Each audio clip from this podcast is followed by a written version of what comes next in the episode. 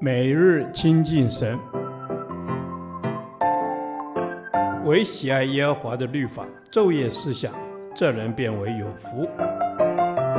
但愿今天你能够从神的话语里面亲近他，得着亮光。士师记第七天，诗诗记二章十六至二十三节，历史的教训。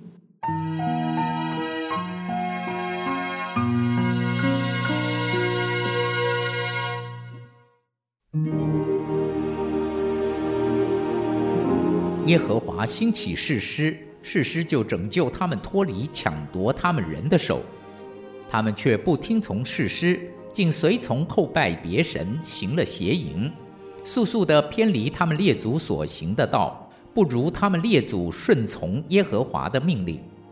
耶和华为他们兴起士师，就与那士师同在。士师在世的一切日子，耶和华拯救他们脱离仇敌的手。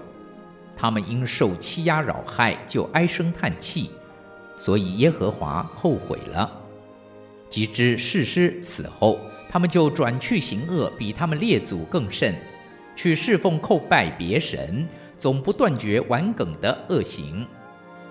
于是耶和华的怒气向以色列人发作，他说：“因这民违背我吩咐他们列祖所守的约，不听从我的话。”所以约书亚死的时候，所剩下的各族，我必不再从他们面前赶出，我要借此试验以色列人，看他们肯照他们列祖谨守遵行我的道不肯。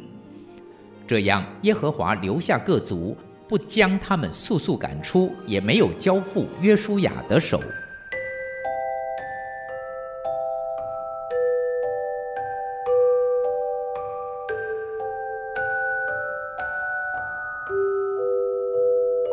这段经文虽然只有八节，却堪称为士师时期的缩影。悖逆、受苦、呼求、蒙拯救，这样的历史情节一再出现。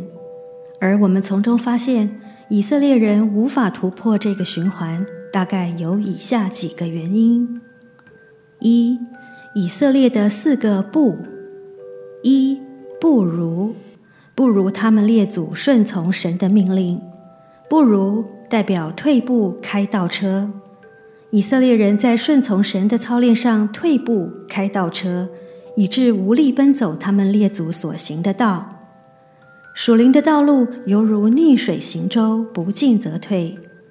让我们自我省察，是否正在开属灵的倒车？二、不肯，以色列人并非不能遵守神的道，而是不肯。他们陷在拜偶像的罪恶里，并非经由外邦人强逼，乃是自己做的选择。许多时候，我们并非不能遵守神的教训，而是不肯，以致后来失去宝贵的福气。三、不听，以色列人之所以无知，乃是因为他们不听，而使得耳朵发沉，心思受到蒙蔽。以致遭到神重重的惩罚。求主赐给我们受教的耳朵和舌头，让我们的生命柔和谦卑，听得进他的提醒。四、不断，以色列人的罪恶有增无减，等到恶贯满盈，神的刑杖就临到，他的愤怒就发作。我们的神是慈爱连续的神，也是公义正直的神。他断不以有罪的为无罪。二、耶和华的两个不：一、不在。迦南人没有被赶出的另一个原因，神要借此试验以色列人。神的爱不是盲目、没有原则的溺爱。一旦以色列人不能领略神的恩情，他就收回祝福，不再赶出迦南人。借此唤醒百姓悔改。二、不将，神的旨意永不更改，但是他的计划会因着人的悖逆而有改变。神曾吩咐以色列人不可把迦南人速速灭尽，是为了保障他们的性命。后来迦南人逐渐成为试验神选民的工具。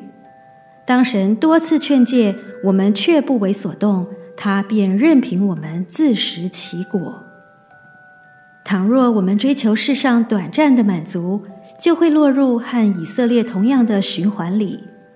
我们要仰望主，才能跳脱历史循环，看见爱我们的神为我们开路。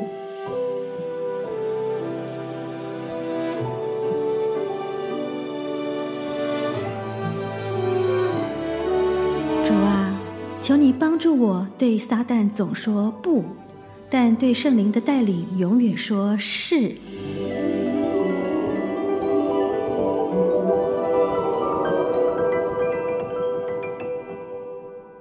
导读神的话，彼得后书二章二十节：倘若他们因认识主，就主耶稣基督。得以脱离世上的污秽，后来又在其中被缠住、制服，他们幕后的景况就比先前更不好了。阿门。是的，主，在动荡不安的世代，常会出现许多专门欺哄人的假牧师。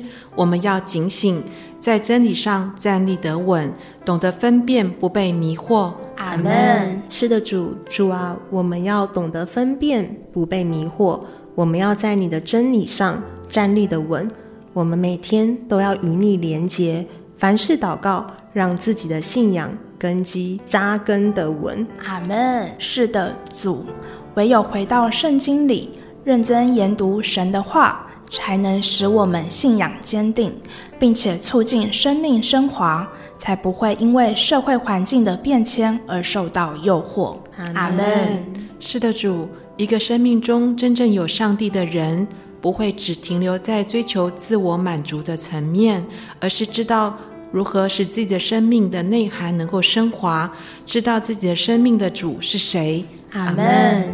是的，主，主啊，你就是我们生命的主，主啊，你就是我们生命的保障。你的真理何等的宝贵，求你保守我们，不贪爱钱财，不随从私欲，不败坏别人。阿门。是的，主耶稣，奉主的名，我们要宣告，让我们不但自己活出真理，也能保护肢体不被错误的教导诱引走偏道路。孩子这样的祷告，是奉耶稣基督宝贵的圣名求。阿门。耶和华，你的话安定在天，直到永远。愿神祝福我们。